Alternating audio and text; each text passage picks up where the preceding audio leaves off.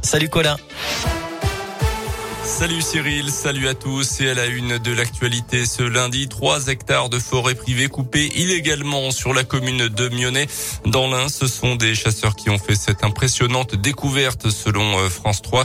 Au total, le bois a perdu un tiers de sa surface sans aucune autorisation de la part de son propriétaire.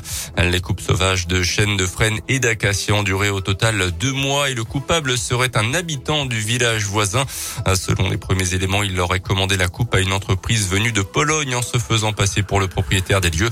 Euh, le bois n'a pas eu le temps d'être expédié. Quatre camions ont pu être stoppés. Un montant du butin qui s'élèverait à 80 000 euros. Euh, plusieurs plaintes ont été déposées et une enquête de gendarmerie a été ouverte. Un grave accident de la route ce matin à la limite entre le Rhône et la Loire. Une moto et un poids lourd se sont percutés sur la commune de Chazelles sur Lyon. La route a dû être coupée pour que l'hélicoptère du SAMU puisse se poser sans problème. Le motard a été hospitalisé à Saint-Etienne en urgence relative. On ignore encore pour l'instant les circonstances précises de l'accident. Là aussi, une enquête a été ouverte. Dans le reste de l'actualité, une première rentrée scolaire sans masque à l'extérieur en tout cas ce matin pour les élèves de la zone B de retour de vacances. Donc, ça sera dans une semaine pour notre zone. Le nouveau protocole sanitaire dans les établissements scolaires est donc entré en vigueur dans cette zone B avec un petit peu plus de souplesse. Donc, concernant le port du masque en extérieur, la fin également des attestations sur l'honneur pour que les parents, que les parents devaient remplir depuis des semaines.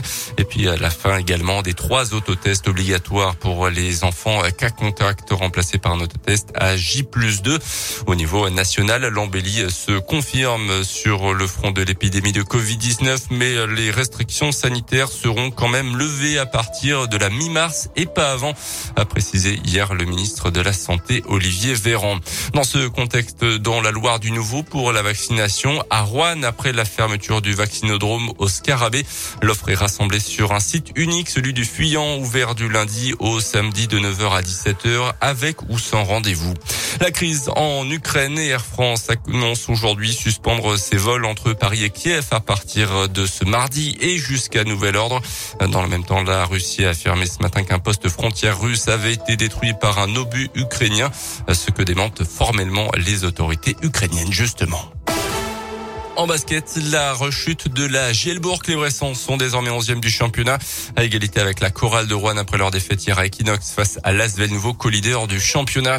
Et puis en tennis, il est de retour un mois et demi après son expulsion médiatisée en Australie. Novak Djokovic, toujours pas vacciné, reprend sa saison à Dubaï. Le Serbe pourrait d'ailleurs perdre cette, cette semaine sa place de numéro un mondial au profil euh, du Russe Danil Medvedev.